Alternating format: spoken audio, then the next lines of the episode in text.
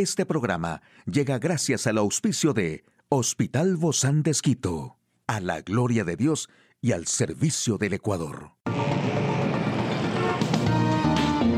Ciudad Médica, un espacio para tu salud. Hola, ¿qué tal? Qué gusto poder acompañarte. Yo soy Ofelia Díaz de Simbaña en este mundo tan apasionante de la salud. Hoy te comparto algunos consejos de expertos en seguridad alimentaria que todo cocinero debe seguir para evitar errores en la cocina que puedan llevar a una enfermedad transmitida por alimentos. Pueden pasar muchas cosas en la cocina mientras haces malabares con una comida festiva, por lo tanto es importante que te asegures de lavarte las manos a menudo y minuciosamente durante 20 segundos con agua y jabón, especialmente antes y después de manipular mariscos y carnes crudas, porque un simple descuido como poner un plato cocinado en la mesa inmediatamente después de tocar la carne cruda sin lavarse las manos, pues puede provocar fácilmente los gérmenes. Además también, incluso si vas a pelar o cortar las frutas y verduras, lávalas primero para evitar que los gérmenes de la superficie se transfieran a la pulpa del producto con el cuchillo o el pelador. También asegúrate de lavar todos los productos bajo agua corriente. Recuerda que para lavar frutas y verduras firmes como aguacates o melones, usa un cepillo para verduras limpio. Y no laves el pavo para la cena. Lavar el pavo en el fregadero antes de cocinarlo supone un riesgo de contaminación cruzada, ya que podría salpicar y propagar los gérmenes de pavo crudo en las manos, en las encimeras o en otros alimentos. Y usa un termómetro de cocina. A veces los cocineros caseros suelen preparar cortes de carne más grandes para las fiestas como un asado, un pavo entero y platos de acompañamiento en grandes cantidades. Estos son más difíciles de calentar a la temperatura de cocción adecuada.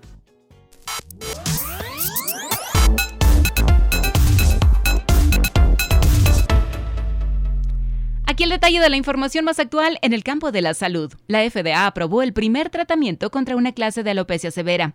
Descubrieron que un fármaco contra una enfermedad hepática puede prevenir o reducir la gravedad del COVID-19. El bloqueo de un gen podría mejorar la función cardíaca, según un estudio.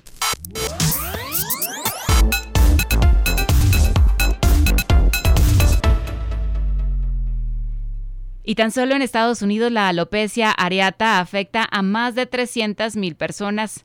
Ahora, el ente sanitario norteamericano avaló una nueva droga que deja de lado el tratamiento localizado y avanza hacia uno sistémico o generalizado.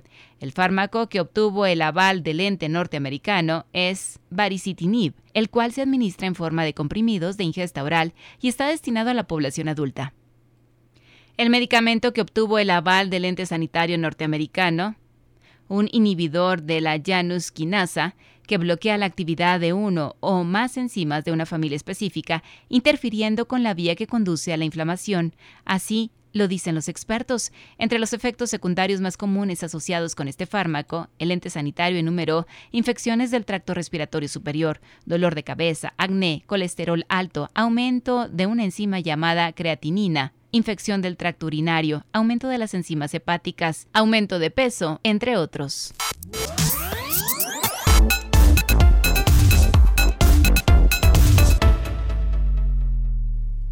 Descubren que un fármaco contra una enfermedad hepática puede prevenir o reducir la gravedad del COVID-19. Un equipo científico liderado por expertos de la Universidad de Cambridge dijo que es un medicamento sin patente, con mínimos efectos secundarios y podría proteger contra futuras variantes. Este equipo multidisciplinario liderado por la Universidad de Cambridge identificó que un fármaco ya en uso puede utilizarse para prevenir el COVID-19 o evitar cuadros graves. El hallazgo se efectuó en un trabajo de laboratorio y la investigación involucró una combinación única de mini órganos, órganos de donantes y estudios con animales y pacientes. El trabajo que fue publicado en Nature mostró que un medicamento existente que se usa para tratar un tipo de enfermedad hepática puede bloquear la puerta por la cual el SARS-CoV-2 ingresa a las células, que es un receptor en la superficie celular conocido como ACE2 debido a que este medicamento se dirige a las células huésped y no al virus, debería proteger contra futuras variantes, así como contra otros coronavirus que pueden surgir.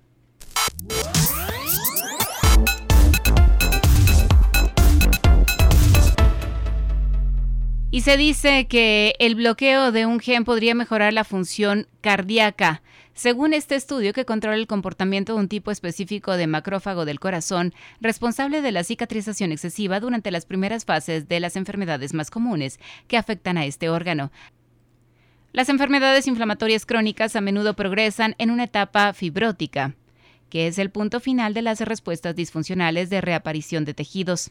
Ahora un nuevo estudio científico determinó que cuando un gen llamado WWP2 se bloquea, la función cardíaca mejora y la formación de tejido cicatricial se ralentiza, lo que retrasa la progresión a la insuficiencia cardíaca.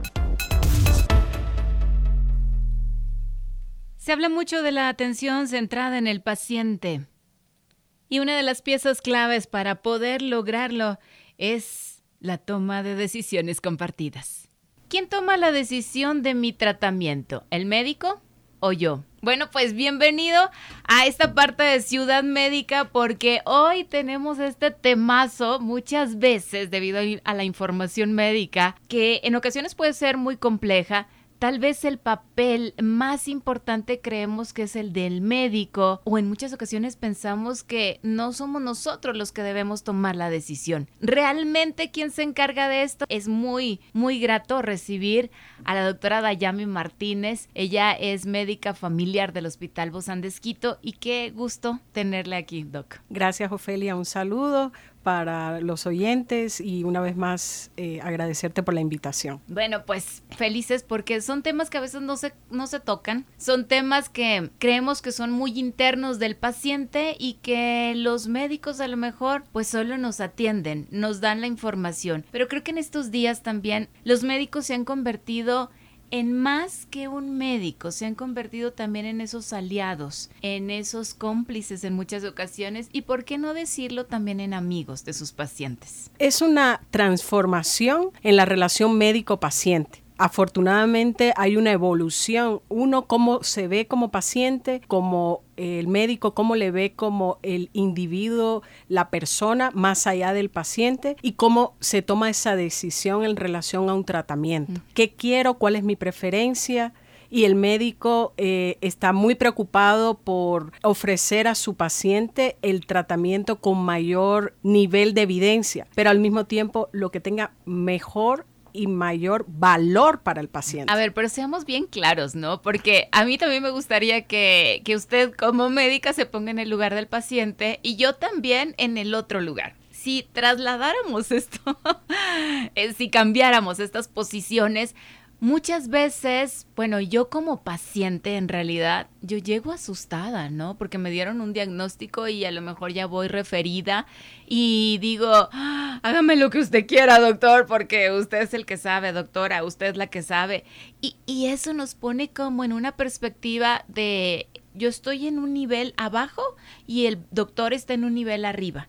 Pero cuando entramos en esa complicidad y confianza, el entorno empieza a cambiar. Yo no sé si de esto ustedes como médicos también familiares son parte de este cambio donde sienten que el paciente a lo mejor viene en esta postura, en esta posición, y cuando cambiamos los papeles, entonces decimos, ¿qué harías tú en mi lugar? Sí, el, médico familiar y la especialidad de medicina familiar yo sí creo que tiene un impacto en este digamos, en esta manera de la relación médico-paciente. Y justamente de lo que hablas, Ofelia, que tiene que ver con la empatía, también tiene que ver mucho porque es hacia ahí donde va esa relación de tu médico de cabecera. Sin embargo, en las decisiones compartidas es, eh, pues, es un modelo de relación médico-paciente transversal a cualquier especialidad. Es una decisión también de cómo practicar la medicina y de cómo yo voy a establecer esa relación con el paciente. No es transferir una responsabilidad, no es que yo le voy a decir al paciente, mira, esto, estas son las cosas, estas son las cartas, allá tú. Sino es que es que en esta, en esta entrevista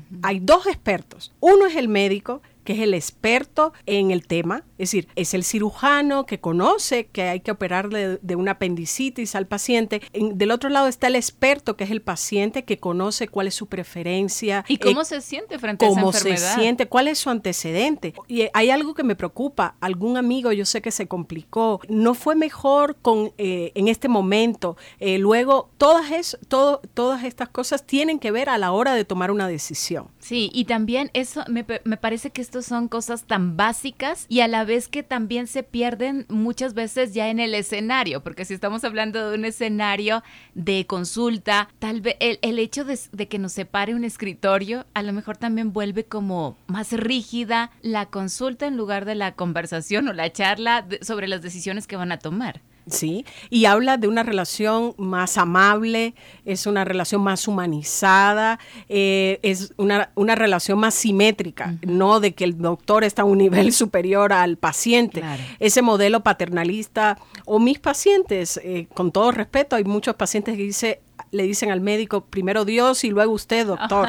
Entonces, primero Dios y nosotros dos vamos a llegar a, a, tomar la decisión mejor para el paciente, porque finalmente es el objetivo del médico, del paciente y su familia. Es como una relación en ese mismo nivel. Para eso estamos, ¿no? Para empezar a, cambiar, para empezar a obtener conocimiento mutuos, porque también a lo mejor el médico va a obtener un conocimiento que no sabía de esa enfermedad, porque cada paciente es un mundo aparte. Exacto, es una transformación para el médico en su práctica médica. Imagínate por qué el paciente no quiere inyectarse insulina. A veces pueden ser cosas tan sencillas de aclarar y aceptar por el paciente que por otro lado nosotros decimos hay una resistencia, no hay un cumplimiento del tratamiento y justamente por no establecer cuáles son las preferencias y conocer las preferencias del paciente, pues no podemos solucionar ese problema que ha surgido en el tratamiento del paciente. Y puede ser también que en ese momento diga el paciente, no, yo me resisto a estas inyecciones de insulina, de este ejemplo. Y tal vez ustedes vayan tratando de,